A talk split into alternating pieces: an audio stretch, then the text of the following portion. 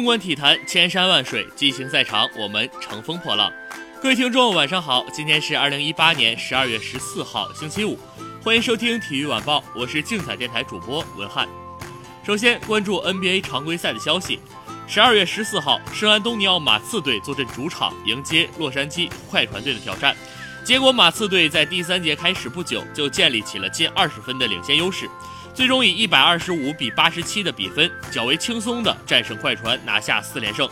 阿尔德里奇二十七分四个篮板，德罗赞十四分七助攻，盖伊十投八中，砍下二十一分六个篮板，贝里内利十四分五个篮板。快船队加里纳利十五分四次助攻，哈里斯十四投五中，拿到十七分五个篮板，布拉德利十五分三助攻，亚历山大十三分。马刺队能够轻松战胜快船，阿尔德里奇立下头功。在仅仅有二十七分钟的出场时间里，阿尔德里奇就十四投十二中，极为高效的砍下全场最高的二十七分，还有四个篮板，两次抢断进账。快船队之所以迟迟不能缩小分差，就是因为在内线找不到限制阿德的办法。在马刺队拉开分差第二节和第三节，阿德合计砍下二十一分，命中率高达百分之九十。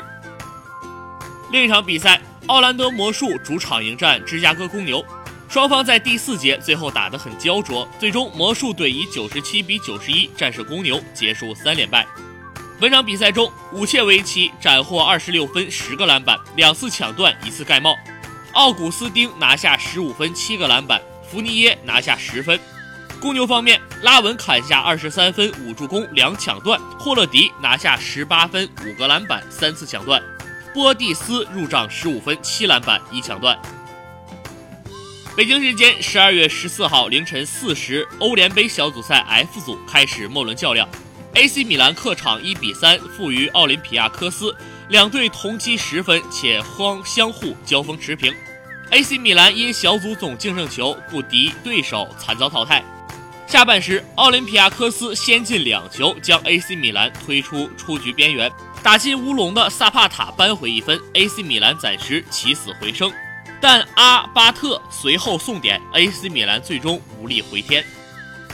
北京时间十二月十四号凌晨一时五十五分，二零一八至一九赛季欧联杯第六比赛日 L 组一场焦点战在富尔费伦洛萨球场展开争夺，切尔西客场二比二战平维迪奥顿，威廉和吉鲁任意球破门，莫拉塔伤退。切尔西以不败战绩获得头名出线。